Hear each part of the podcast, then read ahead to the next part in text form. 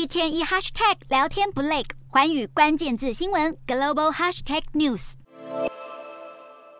晶片大厂辉达和超微三十一日证实接获美国政府通知，被要求禁止向中国出口高阶晶片。辉达表示，政府寄出新的出口规范是为了避免晶片产品落入中国军方手中，以降低被作为军事用途的风险。而这项禁令预计会对辉达的两款晶片产生影响。超伟也宣布将停止出口旗下 M1 二五零人工智慧晶片给中国。辉达预估今年第三季对中国的潜在销售可能会因此减少四亿美元。消息传出后，辉达股价盘后重挫百分之六点五，超伟股价也大跌百分之三点七。事实上，辉达先前已经警告投资者，本季的销售会低于外界预期。面对晶片市场不利的条件，加上美国又扩大对中国的半导体禁令，对各大企业来说可谓雪上加霜。辉达表示正在申请出口豁免，但是无法保证美国官员会批准。